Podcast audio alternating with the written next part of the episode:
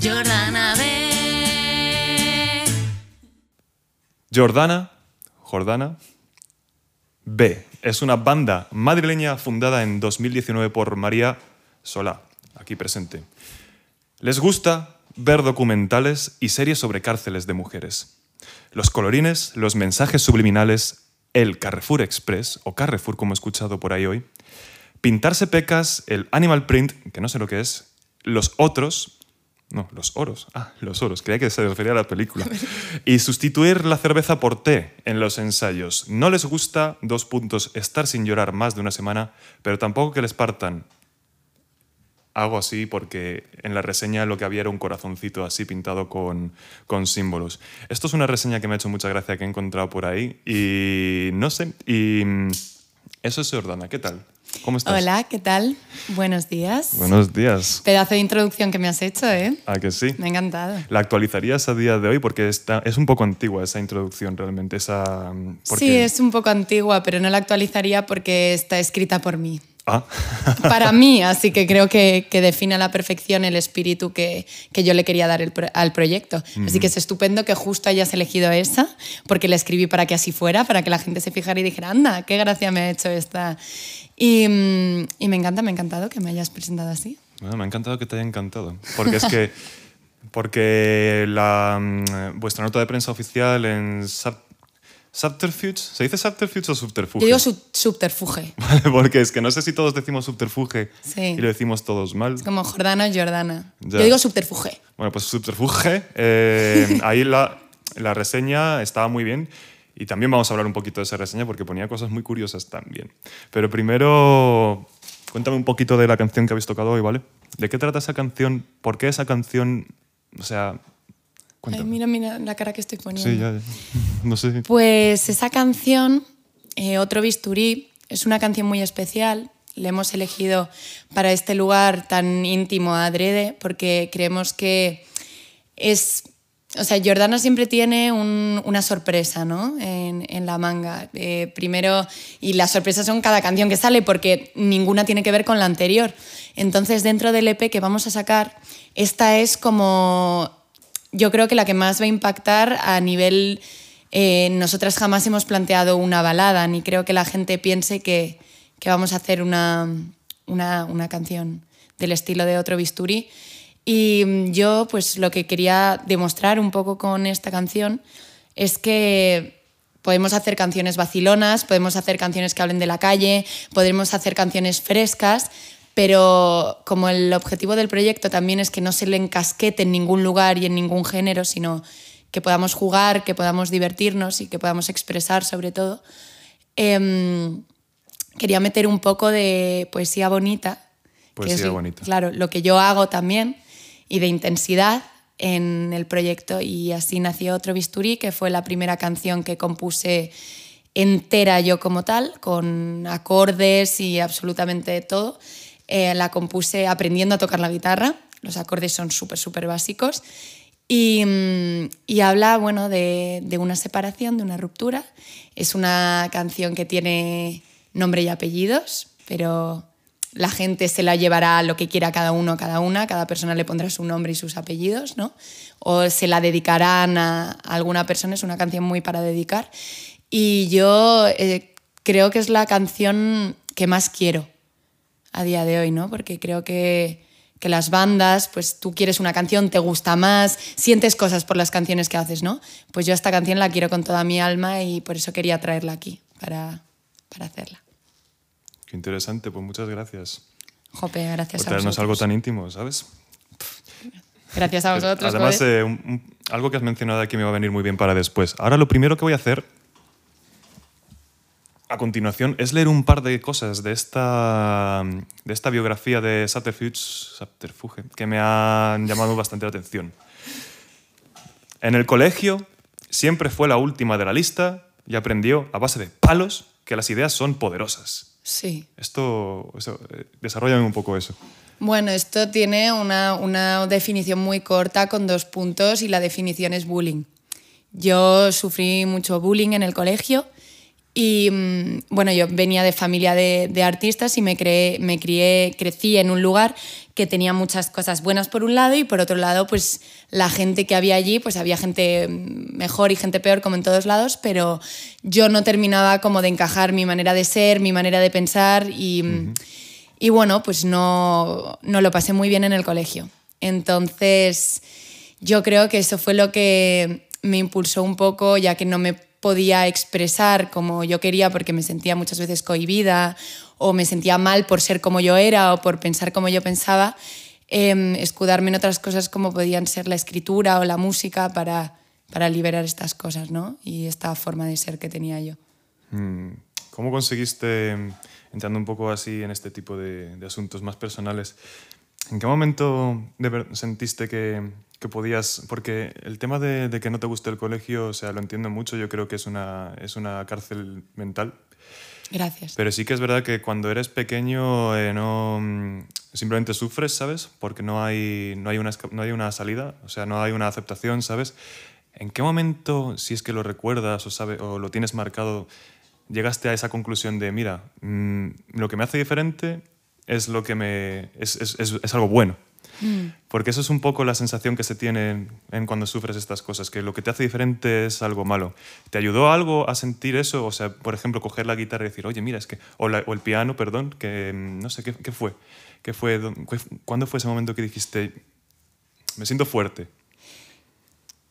Yo creo que lo que más me sirvió, y se lo digo a, a todo el mundo, fue huir de ese lugar. Porque muchas veces que huir es avanzar. Entonces yo empecé a sentir que todas esas cosas que me habían pasado me habían llevado a ser lo que era y a ser algo bueno.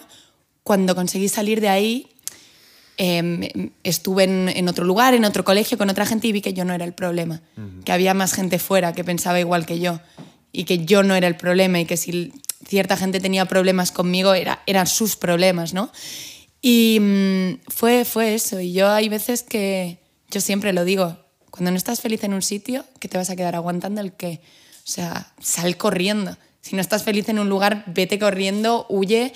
Y yo creo que realmente empecé, empecé ahí a, a darme valor, ¿no? Porque yo me acuerdo que, eh, ya entrando en cosas más personales, de hecho yo estaba de, deseando hablar de esto algún día porque, bueno, es algo sobre lo que se corrió un tupido velo, ¿no? Y nadie vuelve a hablar, pero hoy vengo como feliz y además con un poquito de rabia. Eh, yo, cuando me cambié de colegio, me creé un avatar, me creé un personaje, digamos, para decir, en este lugar no me van a hacer sufrir, en este lugar no se van a meter conmigo, en este lugar no, no me van a hacer sentir mal. Entonces yo fui totalmente a la defensiva y yo como que ya era de primeras, estaba todo el rato como de forma agresiva, ¿no? Y la gente me, era como, relájate, ¿sabes? Nadie te va a hacer nada. Y, y yo creo que cuando los demás me aceptaron, es a través de la aceptación cuando tú también te aceptas.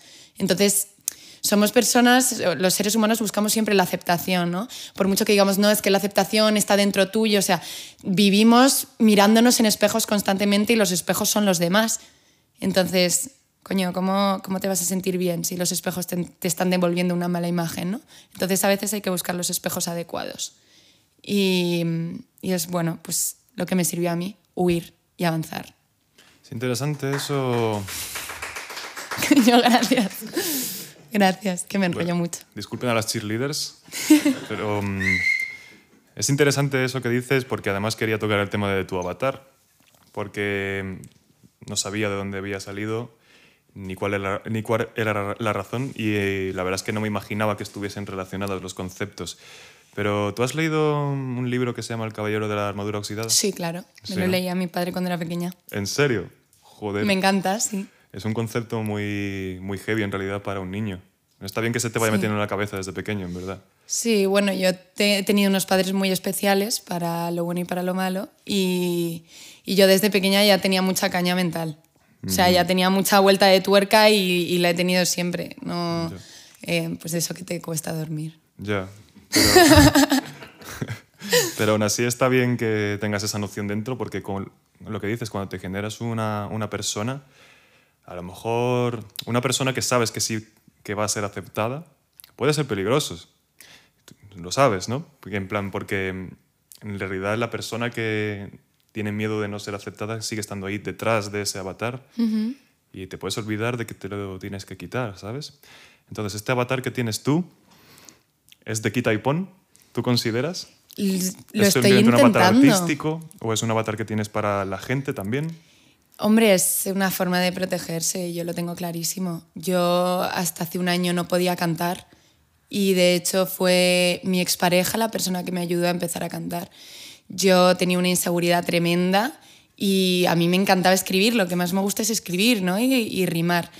Pero yo mm, tenía siempre la cosa de no soy suficiente, no soy suficiente buena, no canto lo suficientemente bien, no, no... Y entonces, bueno, pues me ayudó mucho el ponerme otro nombre como puede ser Jordana. Yo no tengo nada subido como María Solá, cantado. Y, y eso me ayudó. Y me ayudó el que una persona me dijese de repente, Jope, pero sí que cantas bien, pero sí que tienes voz, pero sí que... Eso, es con solo que te diga alguien esa frase, ya empiezas a pensar en la posibilidad de que quizás puedes hacerlo igual de bien, mejor o bueno, o diferente a los demás, ¿no? Y, mm, y la verdad es que, ¿cuál era la pregunta? Eh, es que nos hemos que sí. ido por ahí. Nada, eso, que De sí. quita y pon, sí. Yo intento, hombre, intento jugar con él, divertirme con él, porque siento que dentro de eso na- nadie me puede juzgar, digamos, ¿no? Por eso hay muchas veces que mm, de cara a la gente soy mucho más eh, extravagante o, o como más así, un poco más excéntrica, ¿no? Pero luego cuando estoy en el tú a tú, eh, soy una persona muy intensa y, que, y a la que le gusta crear vínculos muy fuertes y esa es eh, esa soy yo de verdad. Lo otro me sirve lo otro me sirve pues para gustar. Y no tengo ningún problema en, en decirlo no lo otro es como la, la, la vía rápida para decir es que sé que esto le va a hacer gracia a la gente. Es que sé que si yo me presento así nadie me va a poder hacer daño. Es que sé si- que si yo digo mis defectos antes de que me los diga el otro los utilizo como, un- como una armadura, si estoy orgullosa de ellos, ¿no? Em, yo qué sé, Como dice Tyrion Lannister. Mismo. que Tangana lo dijo en una canción sin cantar ni afinar para que me escuche toda España. Y, mm, y me parece guay, son herramientas, ¿no? Que tenemos todos. Y también eres tú, ¿eh? Además, o sea, vale que sea una persona, pero también es una expresión de ti.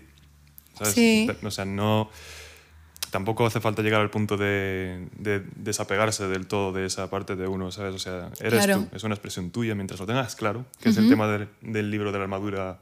Claro. la- O sea, todos somos actores. Joder, Todos somos actores y actrices, ¿no? Claro.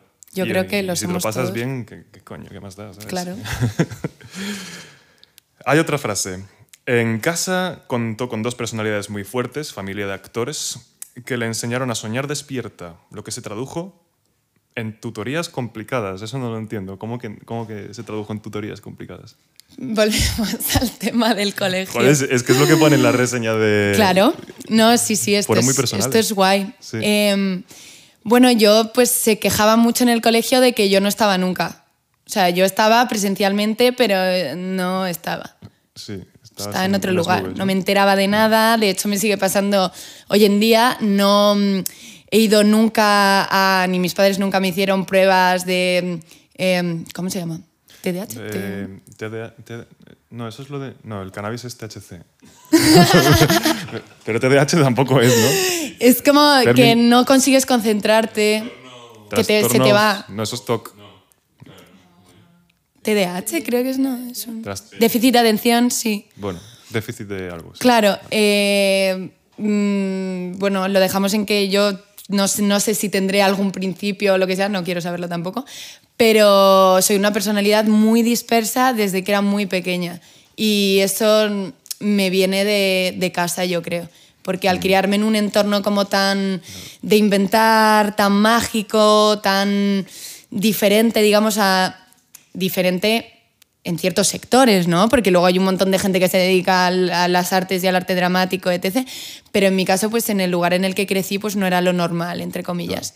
Y entonces yo tenía una imaginación muy fuerte y pues las tutorías eran, yo no hacía nada, no era una persona violenta, no, no daba problemas, no hacía nada, pero a la gente le molestaba que yo no estuviese ahí, que yo estuviese en otro lado siempre. estuvieses presente. Además es curioso, eh, me parece bien que no, que, no, que no indagues en a ver si tengo té de hostias, ¿sabes? Porque A mí no me parece. Yo creo que hay que tener cuidado con poner nombre de enfermedad a, Etiquetas, sí, sí, sí. a los rasgos de la personalidad de cada uno. ¿sabes? Hoy en día cualquier, cualquier rasgo que se salga de, de estoy aquí empollando y haciendo lo que se supone que hay que hacer, tiene un nombre de enfermedad. Sí, ¿sabes? sí, sí, totalmente. Totalmente. locura, Yo opino, opino lo mismo. Y además es que me gusta ser así. O sea, a mí me sirve, al igual que el- al que le sirve, yo qué sé, mm, no lo sé. Hay, hay gente que dice muchos tacos. Sí. Y Y- no tienen... ¿Cuál era? ¿La de los tacos? Sí. Eh, A mí me pasó eso con una señora. Una señora estaba mirando yo un escaparate.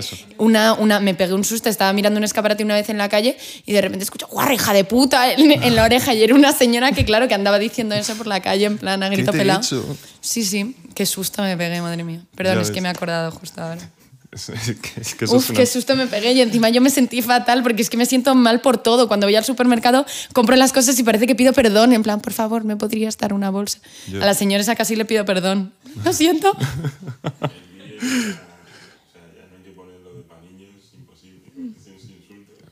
Joder, pero es que lo de para niños no lo hemos puesto en ninguno y vamos, es que espero que... O sea, esto no es para niños, perdonadme. Esto es para desgraciados como nosotros. Esto, entonces, desde entonces sobrevive en una realidad bastante inestable, buscando estímulos constantemente. Eso es lo último que tengo apuntado a tu reseña. Buscando... Espera, espera que no llego al micro. Buscando estímulos constantemente. Eh, ¿Qué tipo de estímulos? Si se puede saber. Eh, sí. bueno, esto es un poco mm, eh, por hacerme la especial, ¿no? Quizás. Ya, ya. Me, me gustan las emociones fuertes, pero no las emociones fuertes acompañadas de sustancias ni nada. O sea, me gusta mucho estar muy feliz y, y paso al otro extremo No, no lo preguntaba en absoluto en el sentido de, de si de te drogas. No, No, no, nada, no, ¿eh? no, no, lo digo porque, claro, hay mucha. Hay, hay mucha. mm, Muchas personas que si no, que buscan. Yo a mí no me gusta evadirme. Me Mm. gusta mucho estar. Ese es el problema. Me gusta mucho sentir las cosas mucho. ¿Eso es un problema? Sí, yo creo que sí, ¿no? O sea, está bien porque cuando estás muy feliz estás muy feliz, pero cuando estás muy triste estás muy triste. Pero eso es lo que. Por eso todo el mundo se droga, porque quiere estar y no puede. Mm, Yo creo que el problema lo tiene todo el mundo, ¿no? Más que tú, concretamente. Podría ser. O sea, pues, Si no, es una manera de ver las cosas, ¿no? A ver, te, te joroba, pues yo qué sé, por ejemplo, en, en las relaciones afectivas, em, el dolor pues lo sientes, ¿no? Pero el sufrimiento es un poco hasta donde tú quieras llegar y hasta donde tú quieras. Y bueno, pues yo para es una eso... sensación como cualquier otra, el sufrimiento. Claro. Mm, Y, des- y desde un ángulo se disfruta incluso el sufrimiento. O sea, te hace, te hace sentir cosas. Mm. Cuando estás muerto es cuando no sientes nada, ¿sabes? Claro. Entonces, Las onditas. claro, las Los onditas. psicólogos lo dicen mucho. eso. Las onditas. Sí. ¿Qué onditas? Que, que eso, que cuando, estás, que cuando estás vivo, pues te sale en la pantalla el pi, pi, pi. Ah, sí. Y cuando estás muerto está recta. Ahí está. Eso, Yo me sé muchos conceptos de los psicólogos, como los circulitos de la pareja. Tú, la pareja, y lo que está en medio es lo que tenéis medio. en común. Interesante. Tengo muchos, te puedo hacer un día todos los dibujos que quieras. Vale. un test de rosa, siempre he querido hacer. Uy, sí. ¿No, ¿No lo has hecho nunca? No. No, te- no estoy cualificada para hacerte uno, pero yo sí, yo sí me he hecho. Es guay. Sí. Sí, tampoco te dice nada en plan, eres un psicópata si ves aquí un caniche decapitado, no. O sea, como que te salta algunos rasgos, pues eres muy creativo, pues eres un poco, tienes inteligencia matemática, eso, cosas de esas. Pero bueno, está guay. Joder, pues no sé, tengo curiosidad, sinceramente. Vamos a avanzar un poco porque voy por el primer punto de la lista. Yo creo que me voy a saltar unos Ay, cuantos. sí, me voy a callar. Familia de actores, ya hemos hablado de eso. Eh, es muy... Ah, bueno, sí. Tú eres, una, tú eres una chica muy polifacética. O sea, actúas, escribes, diriges, tocas piano, tocas guitarra, cantas, a saber qué más cosas. ¿Por qué música con- concretamente? ¿Por qué te has enfocado en la música? Porque. mm, por la etapa vital, yo creo. O sea, es. eh, igu- al igual que me dio por la poesía hace un año y medio, ahora estoy con la música y porque es lo que ha salido. Lo que ha ido avanzando, lo que ha ido saliendo, digamos. Pero si el año que viene me quiero ir a recoger fresas a no sé dónde, me iré. A recoger fresas. Claro que sí. Es un, es un, es un proyecto muy chulo. ¿De dónde salen las fresas? Nunca lo, nunca lo he pensado. Yo Es no lo he dicho árbol, por si acaso la planta. cagaba, Sí, ¿no? un árbol de fresas. Es una planta, nos dice la community manager. Una plantita. Sí, porque como salen en plan en picudo, ¿no? En plan al revés, supongo, porque el, claro. Y de repente, puf, sale una fresa. Qué. Bueno, a ver, a ver, equipo técnico, por favor. Eh, ya hemos descrito tu alter ego, te lo iba a preguntar, pero bueno, ya hemos hablado un poquito de alter ego, entonces voy a saltar a una pregunta un poco más musical, ¿vale? Ya que estamos hablando de music. Cumbia B surge como una respuesta a, a cuál es mi estilo. Uf. Uf. ¿Crees que a día de hoy has encontrado una fórmula musical entonces con la que puedas expresarte de verdad y de corazón? O sea, la- el estilo que has encontrado, ¿crees que es una base en la que tú puedes desenvolver bien tus emociones? Porque hay muchas veces que cuando estás empezando, estás tocando tal y quieres transmitir cosas, pero como que pero como que te falta, o sea, te falta conocer, conocerte más a ti mismo como para poder expresar todo lo que quieres, ¿sabes? ¿Tú crees que está en ese, es en- ese punto ahora, ya un poco más pletórico, decir, joder, es que lo que estoy haciendo es que es la, es la hostia, soy yo, ¿sabes? No, lo, no cambiaría nada. Hombre, yo creo que siempre cambias cosas o quieres cambiar cosas, pero sí que es cierto que como ha pasado un año desde que sacamos lo último, em, yo me noto que he mejorado una barbaridad, pero a nivel todo, a, a nivel, o sea, en- dicen de ti cumbia apenas canto y, mm, y he mejorado y me he esforzado por mejorar, he cuidado muchísimo más las letras, que siempre con lo que me obsesiono yo, que mm, me gusta hacer letras que tengan ese punto como de poema, ¿no? Como de letra currada, pero que se te quede la rima en la cabeza y que sea pegadiza a la vez, ¿no? Que tenga como, está bien escrita, te está contando algo, pero también es fresca y te la puedes aprender sin problema. No utilizas palabras como astrológica, telepática, ¿sabes? Y que también se puede. Yo amo a- a Drexler y nadie se sabe una puta canción de Drexler entera y el tío es la persona que más premios musicales tiene en el planeta. O sea, eso sí que es un logro. Pero yo diría que lo próximo que vamos a sacar, el EP, es... Yo estoy enamoradísima de, todas las canciones del EP porque todas em, hablan de, de algo en concreto. Y- y todas, o sea, son muy importantes y todas tienen una historia detrás y todas tienen como su, su ya tienen su estilo, su paleta de colores, su, su manera de ser, o sea, ya están caminando poquito a poco. Y mm, Vamos, que se ha llegado a cierta maduración. sí, sí, se ha sentido. madurado, pero también es eh, muy diferente lo que va a salir a lo que ya estaba. O sea, sigue teniendo como ese punto en común que ni yo sé cuál es. O sea, yo no sé cu- cuál es, la gente me dice, esto es muy Jordana. Y es como, ¿cómo sabes que es muy Jordana? O sea, la gente lo sabe más que yo. Eres tú, ¿no? El punto en común. A lo Cl- mejor. claro, pero no sé cuál O es. sea, tú, lo que tú transmites como artista, quiero decir. Sí, puede ser, pero no sé dónde está.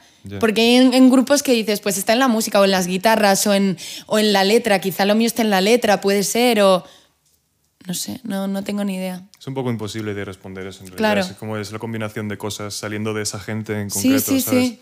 El pun- el- la sí. característica, ¿no? Claro. Y de- es que es, es genial que te digan esto suena a Jordana porque es lo que tiene que. Cualquier banda tiene que aspirar a eso. O sea, a que te digan, suenas a esto. ¿Sabes? Qué guay. Yo creo, Que vamos. te digan sí. suenas a ti. Como Claro. cuando dicen hueles a ti. Claro. Eso es súper guay. Ahí está. Qué, qué romántico todo. Es como- pero sí es verdad, o sea, como cuando escuchas una canción de Coldplay. Coldplay tiene un estilo muy característico. Sí. Da igual que no hayas escuchado la canción, nunca en tu vida. dices, Esto es Coldplay, ¿sabes? Sí. Entonces, enhorabuena. Qué Enhorabuena, guay. Eso, qué guay. Qué maja es. ¿Cuáles son los sentimientos que normalmente alimentan el impulso creativo de tus canciones? Porque pues- puedes ser más, puedes utilizar la música más para transmitir Sí. rabia, tristeza, Sí. más es el amor, ¿qué es? Eh, antes yo creo que mm, em, la música en concreto la utilicé como para quitarle hierro a las cosas. Porque ya tenía los poemas en donde pues me hacía el harakiri, entonces la música era como otro- otra forma de transmitir las cosas y yo creo que lo que más me, mm, me da resorte, digamos, para escribir es eh, la, l- como la ironía que sale del rencor por algo. Entonces, claro, no es em, tanto la, la tristeza de una situación, ¿no? Y en, en vez de decir, voy a mm, restregarme en esta tristeza, voy a revolcarme en esta tristeza, voy a escribir un tema, o sea, no como otro bisturí, otro bisturí es un tema triste, pero es muy bonito también. A mí lo que más me gusta, más me divierte y más me mola es mm, darle la vuelta a, a una situación, a lo mejor una pelea que tú has tenido con una persona, eh, darle la vuelta y reírte de esa persona y reírte también de ti mismo en una canción, ¿no? O sea, me parece como algo muy guay. Por ejemplo, la canción de Dicen de ti es muy, muy eso, ¿no? Es un poco beef, pero también es beef a la persona que lo está escribiendo. Y hay una en concreto que se llama Mala Feminista, que va a estar en el EP, que es una burla total. Y eso es lo que más me mola, hacer como Es que vamos a eso, vacilar de un poco. Sí. Es que interesante el concepto de la ironía esa, porque sí que es verdad que, uy, cómo nos gusta a las personas revolcarnos en nuestros sentimientos. Ay, qué, qué- qué pobrecito. joder. Claro. Y lo único que buscas al final es que alguien te venga y te haga así a la Claro, ¿sabes? claro, claro. Y, y- pero nadie lo quiere aceptar, ¿sabes? Nadie, nadie quiere admitirlo. Has- ¿Hasta qué punto... ¿Hasta qué punto no somos responsables, sabes? De, ¿Hasta qué punto no queremos ser responsables de nuestras sensaciones, sabes? Había una frase en un libro que ya no me acuerdo ni cómo se llama, que decía, ¿puedes controlar tus pensamientos? Sí. Sí. Por ende, puedes controlar tus emociones, porque las emociones nacen del cerebro, ¿sabes? Entonces, incluso biológicamente hablando, ver el mundo, que el mundo te agrede, es una, es una, es una ilusión de tu cabeza, O ¿sabes? sea, no eres lo que piensas. Muchas veces sentimos envidia que viene de un pensamiento, ¿no? Y decimos, joder, soy malo por sentir envidia o mala. Y sobre todo voy a interpretar, voy a interpretar este sentimiento como mal. Claro, ¿sabes? claro, claro. Y es como, no, al final tú qué haces? Tú puedes sentir envidia por algo y decirle a esa persona, jo, me alegro mogollón. Y hacer el esfuerzo para decir, venga, felicita a esta persona y tú eres lo que haces con eso. Claro. Tú eres lo que haces con tu emoción. Tomar no eres rienda. tu emoción. Entonces a mí me gusta, como yo soy una persona.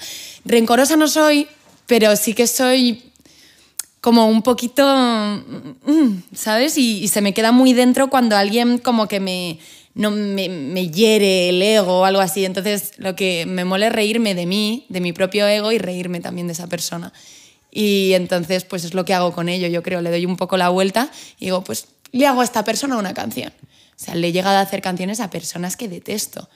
Y, y no las he hecho diciendo te odio, te odio, tal, no, no. O sea, sobre situaciones concretas, sobre tal, y luego también eh, redimiéndome un poco diciendo, pero yo sé que yo soy tal, yo sé que yo soy tal, yo sé que no sé cuántos, y sé que tú también vas a oír de mí que esto, esto y esto y esto, pero estamos mejor separados. O por sea, ejemplo. Estás ahí, las canciones son un beef ahí tras otro, chaval. Está muy bien. Mira, es- es- Bueno, voy intercalando para que no se note que es todo. Cuidado con Jordana. Pero- con cuidado con María, ¿verdad? bueno, te puedes acabar en una canción. Está bien. Sí, de la forma menos pensada, además. Em, mira, me- yo es- esto vamos a ver qué piensas, ¿vale? Eh, vamos a también un poco meter el tema de lo que tu punto de vista como promotora como promotora cultural, ¿vale? Gestora. Gestora, perdón. Es que sé que no tengo es, que, cara de gestora. es que he escrito aquí promotora, no sé por qué, y sabía que estaba mal. Estaba esperando que me corrigieses. Llevo Gestora poco tiempo cultural. siendo gestora cultural. No he ejercido aún, pero... Pero más que tu punto de vista como gestora, tu punto de vista desde, desde la cultura, ¿vale? Desde el paradigma de la cultura. Yo me he topado en el mundo del rock con otras girl bands que me han defendido que esa es su- el, el hecho de que sea una- un grupo de chicas es su manera de, de luchar por la representación femenina en el mundo de la música, que se entiende que hay una desigualdad en ese sentido.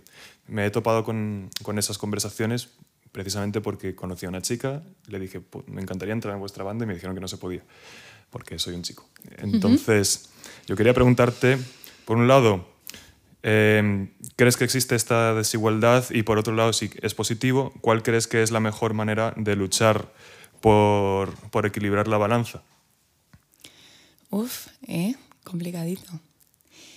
Em, yo empecé también haciéndolo de esa manera. Em, todos mis novios, todos mis ex, eran músicos. Y yo estaba acostumbradísima a ir a aplaudirles cuando hacían conciertos.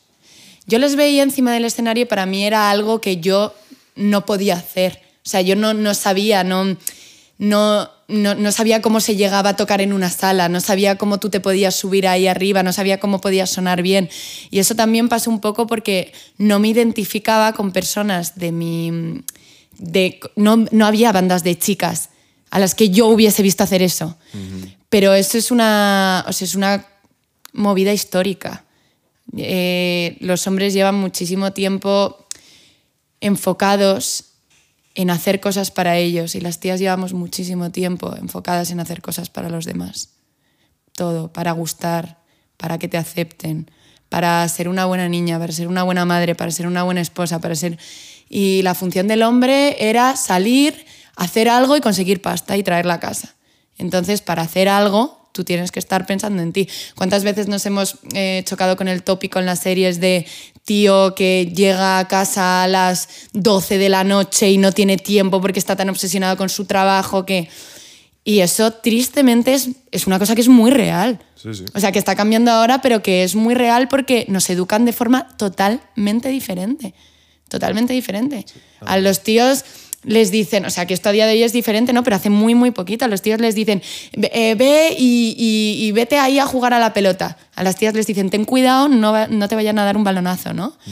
Entonces, hombre, es, yo empecé currando mucho con ese concepto. Yo me quería rodear de, de chicas para trabajar con, con mujeres y, y bueno, eh, me, me gustó mucho tener en el grupo solo mujeres, me gusta mucho trabajar con ellas, pero yo a la par también estaba tocando, estaba de teclista en un grupo que se llama Mentira, que está con Subterfuge también, que eran todos chicos, menos yo.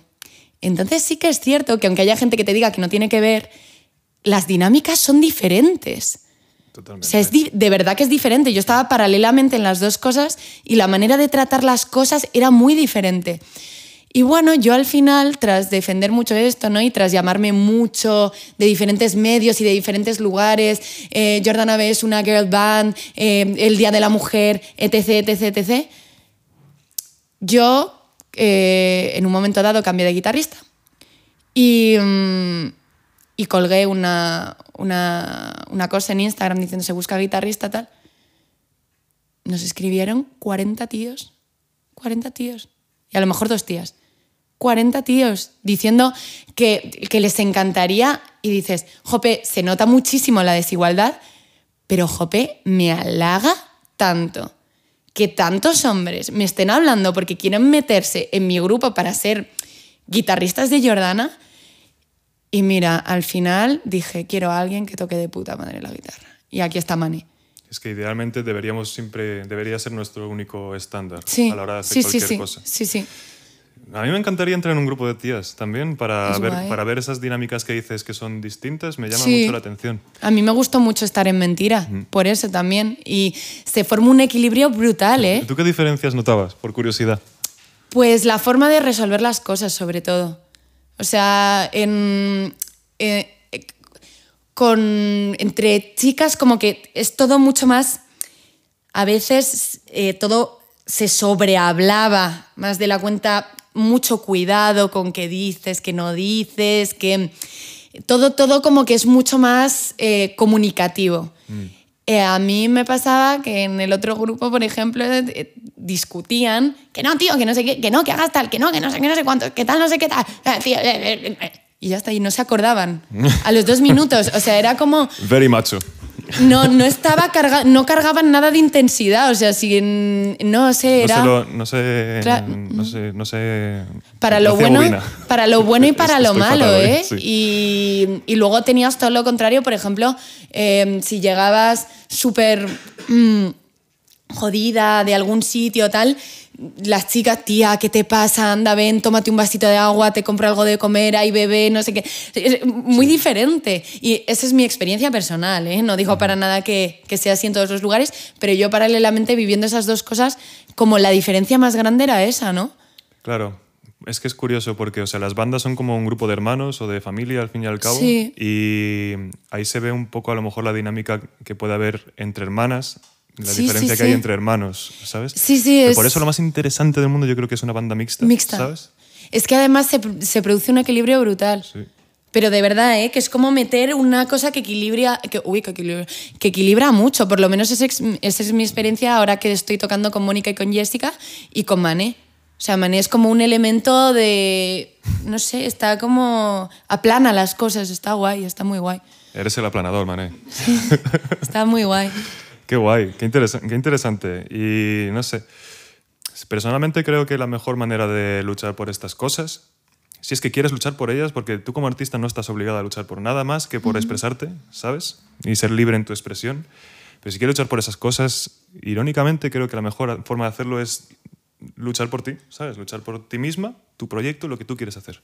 Cuanta más gente haya haciendo eso, más se equilibra la balanza en todos sentidos. Pero sí que es verdad lo que dices de que como los hombres no tenemos esa sensación que me has descrito antes de, de no sentirte identificada con lo que ves ahí fuera, Claro. ¿sabes?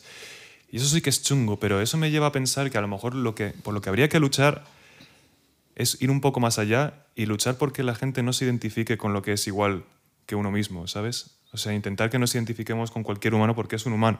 Claro. No.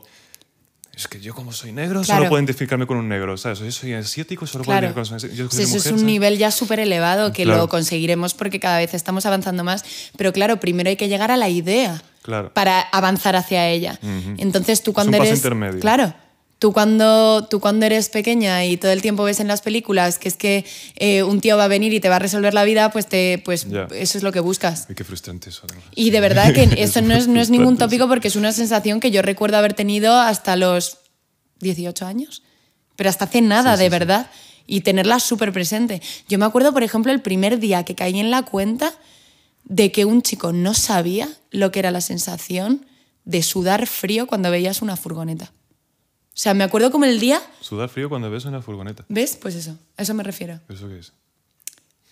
Cuando tú estás sola, cuando tú estás sola en una calle, esto nos ha pasado a todas las chicas, y por la noche, y tú ves que mm, hay una furgoneta en la calle, tú te acojonas. Hostia. Los tíos no tenéis ni noción de eso. No habría, en mi vida habría pensado Claro. en esto. Yo hablé esto con alguien en algún momento y fue como una furgoneta, pero ¿por qué te va a dar miedo una furgoneta?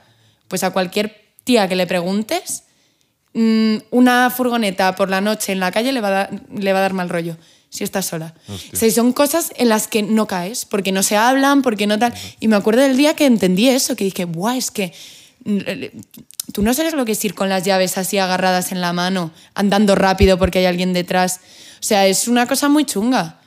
y, y bueno, ya nos desviamos un poco, ¿no? Pero sí, esa es sería la, el- la cosa más elevada, que tú te identifiques con alguien por ser un ser humano, Claro. no por Gambito de Dama, moló mucho por eso. Claro, Porque un huevo de tíos, por ejemplo, o sea, se identificaron con ella.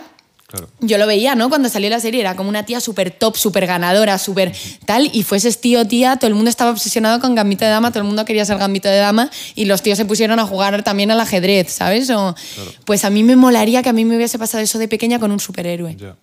Pero es que para eso, es que ahí viene la educación y es una educación, es unos- un, yo qué sé, un, Claro. un sistema que te diga, mira, esta persona, mira lo que ha hecho, en lugar de mira quién es, ¿sabes? O Claro, sea, claro, claro, sí. Y es que además es que yo creo que es muy peligroso dividirnos, ¿sabes? En, en categorías. Sí. Y divide y vencerás, ¿sabes? O sea, eso está Sí, claro. sí, sí, Y los si- malos y los buenos y... Y si hay algún tipo de, Mm. si, si hay algún tipo de, de opresores ahí en una cúpula de, opre- de opresores, yo creo que ellos están encantados de que, nos, de que nos dividamos en hombres, mujeres, africanos, europeos, porque es que Hombre, son los Si no discursos juntamos del nunca- odio, ¿no? si no nos juntamos, aunque- sí, pero aunque, pero aunque sea por autoafirmación y por- es como, como Pero no es eso, la, la manera, la manera más fácil de separar es con discursos de odio. Sí, sí, Es eh, metiéndote en la cabeza que hay un contra tú, claro. cuando a nadie le importas tú en realidad. No, es que esa es la triste realidad. A nadie le importas personalmente. Nadie a sabe quién eres y en una guerra tú vas a morir y la gente no va a saber ni cómo te llamabas. Y, joder, y aparte, Pero a ti te meten en la cabeza que sí. y aparte a día de hoy, por, gracias, a, gracias, a, gracias a Dios iba a decir, pero me, me ha sonado como muy, muy, yo lo muy digo católico. mucho, aunque no- Ya, pero de repente me ha sonado como muy cristiano, no sé. Eh, gracias a Dios, eh, aquí en, en nuestro continente al menos tenemos además la oportunidad de, joder, de puedes salir a la calle y hacer lo que Sí. te dé gana, Sí, la sí, gana sí, realmente, sí, eso es aprovechar eso, y fijarse solo en eso, ¿sabes? y, te- y te- y en la sociedad que le peten, ¿sabes? Sí, haz Y lo ya que te dé está. la gana.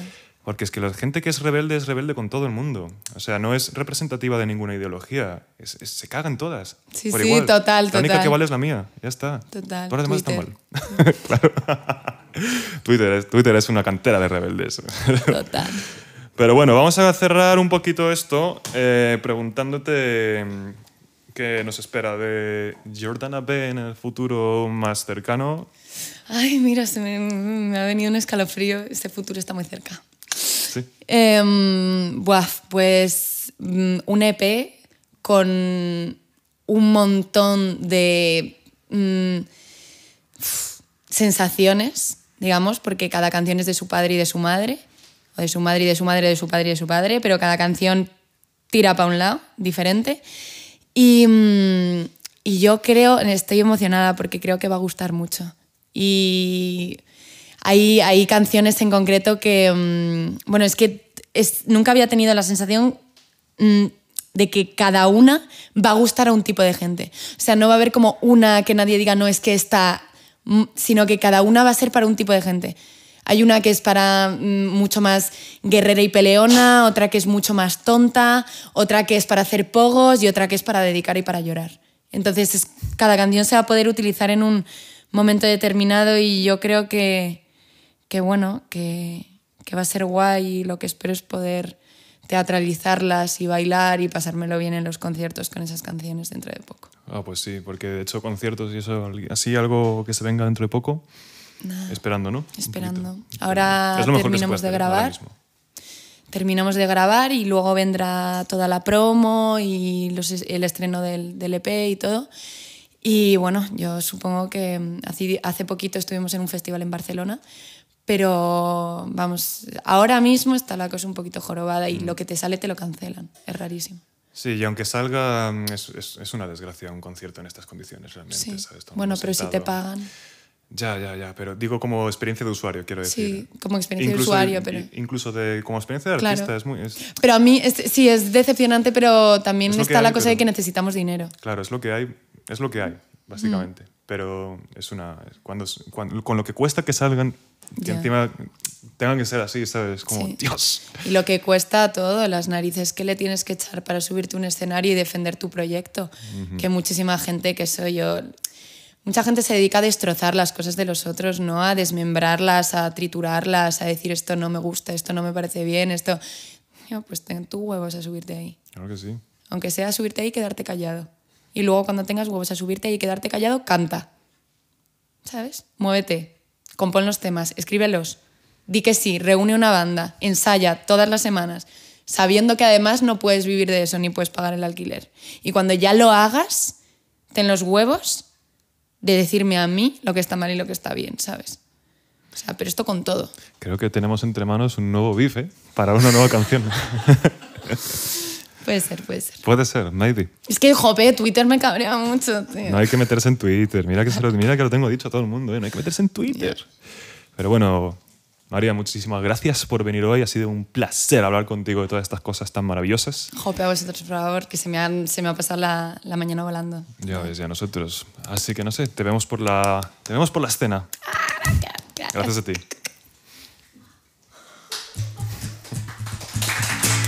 Ole, ole, ole, ole. Ole, ole, ole, me lo pasa súper bien. Jordana, ven.